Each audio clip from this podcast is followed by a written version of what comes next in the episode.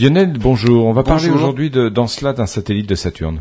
Oui, en fait, la, lune glacée Europe autour de Jupiter fascine les astrobiologistes, car on sait que sous sa banquise se trouve un océan dans lequel des sources hydrothermales existent très probablement à cause des forces de marée exercées par Jupiter. Le problème est que Europe se trouve dans une zone de la magnétosphère de Jupiter, parcouru par des rayons cosmiques dangereux pour l'électronique à bord des sondes spatiales.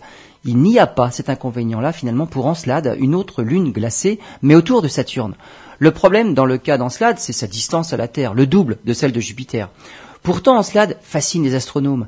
La sonde Cassini y a découvert des geysers dans lesquels on a détecté des molécules organiques. Les scientifiques ont découvert la présence de sels de sodium. Leur présence indique une interaction entre l'océan et le fond rocheux. Les sels indiquent l'existence d'un océan alcalin avec une salinité modérée. Des particules de silice indiquent quant à elles la présence de sources hydrothermales. Cette activité thermale est également confirmée par la présence d'hydrogène moléculaire et de méthane. Sur Terre, il est possible de faire la synthèse d'acides aminés à partir de ces briques organiques. Encelade est maintenant considéré comme un satellite potentiellement habitable, une bonne raison d'y envoyer des missions d'exploration.